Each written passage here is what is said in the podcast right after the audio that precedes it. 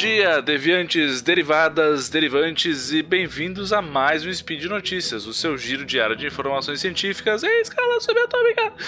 Aqui é Marcelo Rigo Liu Hicks e hoje, dia 21 Hermetian do calendário Decatrium e dia 6 de agosto, mês do cachorro louco de Mad Dog Month de 2018 do calendário gregoriano, a gente vai falar de psicologia.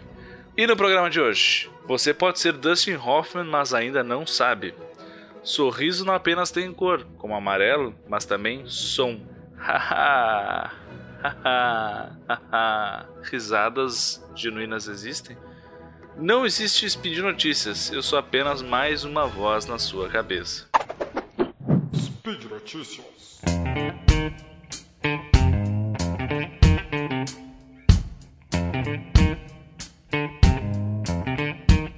A Síndrome de Savant, pra quem não conhece, uh, aquele filme Rain Man do Dustin Hoffman com o Tom Cruise, na época pré-cientologia, uh, retrata uma pessoa que tem essa síndrome.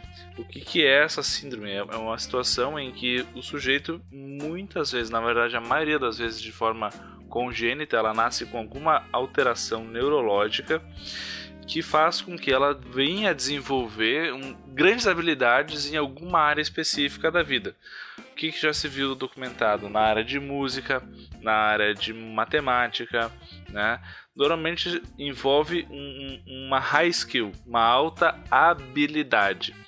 Normalmente acaba acompanhando também um déficit de interação social e essa pessoa acaba sendo retraída. Tanto que tem estudos que mostram que essa síndrome tem um alto correlato Uh, ou seja, também ocorre né, com o, o dos síndromes do espectro autista. Uh, muito disso, né, da síndrome de Savant, que criou essa ideia de que se a pessoa tem uma síndrome do espectro autista, ela é super inteligente em alguma coisa. Mas na verdade o que acontece é que algumas pessoas têm essa síndrome de Savant e muitas delas não, não são necessariamente autistas. O que então tem de interessante? O interessante é que até recentemente se achava que isso era uma condição que ou a gente nascia assim ou não tinha jeito. Só que o Daryl Traffer, que é um, um, médico que, que é um grande especialista na área, vem acompanhando alguns casos de pessoas onde isso se deu durante a vida adulta. Ou seja, a, a pessoa já estava adulta, nunca tinha tido grandes habilidades em nenhuma da, dessas áreas que eu mencionei, por exemplo, e em um momento assim que ele coloca como de epifania, tudo começa a fazer sentido, tudo, tudo, tudo se encaixa, né? Que nem o Bender, né? Agora tudo faz sentido, né? Então assim, pessoas que aos 27 anos viram piano no shopping, começaram a tocar porque lembravam de uma musiquinha da infância e de repente tudo fez sentido, que eram escalas maiores, menores, em maior menor grau o que, que é ritmo e desenvolveram um talento extraordinário de forma espontânea, sem aprendizagem prévia. Né? A gente pode ver isso já em 14 casos que ele já bem documentou. Inclusive eh, publicou um livro no assunto, vou deixar o link na descrição. E em que pessoas passaram a ter grandes habilidades que elas nunca tinham desenvolvido, seja pintura, música, matemática. São casos extraordinários uh, claro, mas é sempre interessante a gente buscar nas exceções o que, que pode estar acontecendo, né? E para entender melhor o que se passa na nossa cabeça, mas também para dar aquela esperancinha de que aquele hobby que nunca deu certo, tal, né? Aquele violão que tá lá enferrujando as cordas, e talvez um dia se sentem para tocar e seja um próximo Beethoven da nossa geração. Ou, né, um, alguém menos reconhecido. Na nossa segunda notícia, uh, um estudo publicado na última edição da Current Biology demonstrou que uh, quando a gente sorri, não só a gente produz uma imagem que já é reconhecida universalmente como demonstração né, de que eu não sou um perigo, que é o sorriso, mas também a gente produz um som. E esse som aparentemente ele é contagioso. E aqui eu estou falando de sorriso, não é dar risada. Dar risada é na próxima notícia. Aqui, o que, eles fizeram? Eles gravaram pessoas em que produzindo diálogos em que elas sorriam e esse sorriso, é, obviamente, era só o áudio, né? e botaram uma série de pessoas para ouvir. E houve um, uma grande correlação entre o momento em que o, o locutor da história que estava no áudio sorria e a pessoa que estava ouvindo também sorria, sendo que ela não tinha nenhuma pista visual, ou seja, era só áudio. Né? Então eu fico pensando, a gente aqui gravando os podcasts e talvez a gente deu um sorriso aqui e ali, não, não chega a estar tá rindo, mas de repente vocês aí estão rindo e nem estão se dando conta, sorrindo, e nem estão se dando conta porque a gente está sorrindo aqui enquanto fala. Então tem algum barulhinho, alguma coisa que passa aí via auditiva né, para as outras pessoas. Então por que, que isso é importante? Né? Por, que, que, por que, que a gente tem esse comportamento? A gente sorrir é uma imagem muito, é uma, é uma expressão muito poderosa, né? Em que a gente estimula no outro a empatia. Então, por exemplo, talvez vocês já tenham ouvido falar no sorriso de Duchenne, né? Se vocês não viram falar, infelizmente talvez eu estrague algumas experiências com crianças, que é o seguinte: até uma dada idade, a criança ela não consegue sorrir de forma voluntária. Ela não sorri, na verdade. Ela não, ela não tem a expressão de, de, do sorriso, mas ela faz uma contração que parece um sorriso.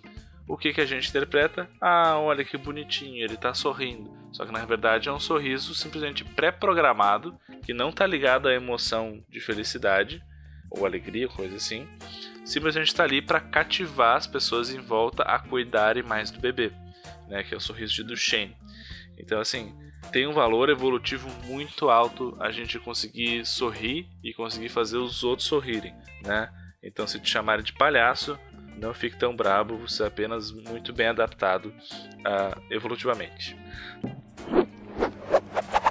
Na nossa próxima notícia, né, vocês devem lembrar que a gente já comentou em alguns sidecasts que a gente uh, tem uma grande base que nos une enquanto espécie. Né? Os seres humanos têm uma, uma, uma grande base que a gente chama de natureza humana. Isso se aplica à mente, obviamente. Então, assim, muito do que a gente tem é tá, já está no hardware da nossa personalidade, do que a gente fala, faz, né?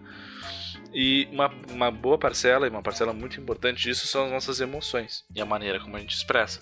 Quando a gente comenta lá uh, os estudos do Darwin, né? depois o, o, o segmento com o Paul Ekman no final da década de 70, são estudos que demonstram que a gente tem emoções e expressões que são universais, fazem parte da espécie. Uh, e dentro disso, né, tá a expressão de alegria. Só que um grande mecanismo que a gente também foi desenvolvendo foi falsificar as expressões emocionais. Né? Então, fazer de conta que tá bravo quando não tá, fazer de conta que tá triste quando não tá, para ter os benefícios que essas emoções geram. Isso gera então uma corrida armamentista evolutiva, em que parte de nós está aprendendo, todos nós na verdade estamos aprendendo a fingir, mas ao mesmo tempo a gente está tentando identificar quando que é falso e quando que é verdadeiro. Só que isso nunca se teve assim com muita clareza se isso é, de fato se expressava universalmente. E numa pesquisa que é realizada com 21 culturas diferentes, né, com pessoas de diversos países, representando aí uh, todos os continentes, uh, os participantes eles eram solicitados então a ouvir gravações uh, em dois momentos. Uma das gravações eram de, de risadas verdadeiras, né? então eles, os pesquisadores gravaram pessoas conversando e, e, nos momentos em que tinha uma, uma risada genuína ali eles, eles pegavam e também outras onde as pessoas onde na gravação né atores então forçavam a risada e, e eram risadas falsas. O que, que se pôde se observar? Teve um grande índice de acerto na maioria, para não dizer todas, né? Uh, teve alguma variação entre, entre as culturas, mas nada significativo. Eles também observam que uh, os que melhor se saíram eram de regiões menos industrializadas e de povoados menores. Então, assim, o que faz todo sentido, né? As pessoas convivem mais, olham mais um rosto das outras, então é natural que eh, se desenvolva um pouco mais essa habilidade. Né? E pra gente também é importante saber quando alguém tá, tá rindo né, de verdade ou não, especialmente se é para saber se é com a gente ou da gente. Mas é isso tem que ser outro estudo, fica a dica aí. Por fim, um estudo muito interessante publicado na Phenomenology and Cognitive Sciences uh, realizou um estudo muito pioneiro com o que a gente chama aqui de jogo do copo, né? Mas que são as tábuas Ouija, Ouija boards, né? em que pela primeira vez o fenômeno né, em si foi estudado fora do laboratório. O que, que os caras fizeram? Olha só que interessante. Eles foram numa convenção Ouija, né? Então assim, não é chamar alguém para o laboratório, não é nada artificial, é bem ecológico. E botaram as pessoas para fazer o, o, o, exercício, né? enfim, o jogo Ouija né? na tábua. Só que qual que é o diferencial? Eles estavam então usando um dispositivo que a gente chama de eye tracking. Como é que isso funciona? É um, pode ser um óculos, pode ser uma, uma câmera um pouco distante, mas ele fica captando para onde o teu olho está indo o tempo todo e registra, tá? O que, que eles fizeram? Então, esses 40 participantes jogaram duas vezes, né? E na primeira jogaram por 10 minutos. Fizeram como sempre fizeram, né? Cada um põe esse dedinho ali e vão jogando e eles vão, e os pensadores foram monitorando. Numa outra vez que eles foram jogar, os pensadores deram palavras específicas e pediram para que eles voluntariamente soletrassem as palavras na tábua Ouija. Para quê? Para saber exatamente o, como é o comportamento dos olhos quando a pessoa sabe para onde está indo e tem um certo controle sobre aquilo.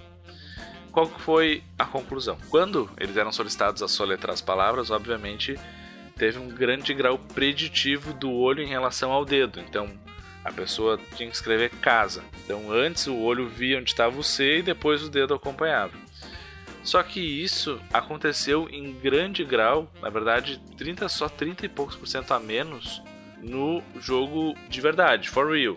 Então o que acontece? Em boa parcela das vezes, mais de 50% das vezes, o participante tinha um certo grau de controle e de predição para onde estava indo. Ah, tá, mas e o resto? Aí é que tá. A grande sacada do estudo é eles monitoravam as duas pessoas. E quando uma não estava tendo controle, a outra estava. Então alguém sempre estava no controle. Alguém sempre tinha algum grau, grau preditivo do que estava acontecendo.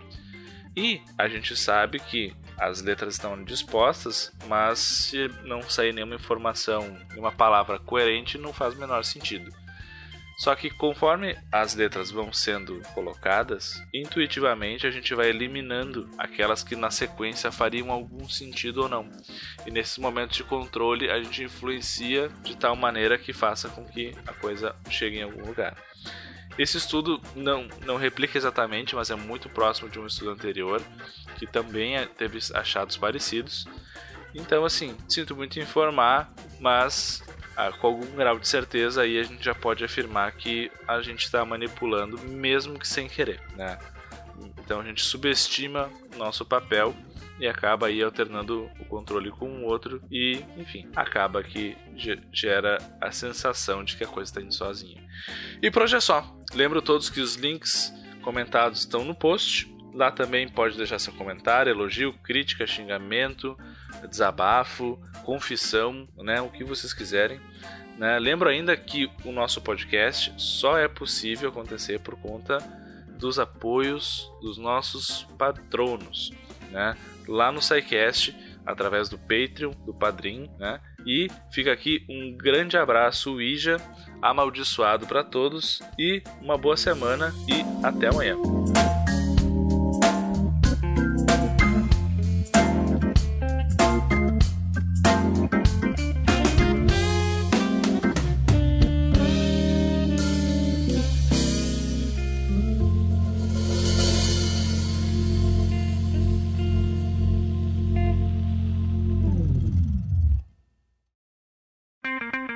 Edição por Felipe Reis.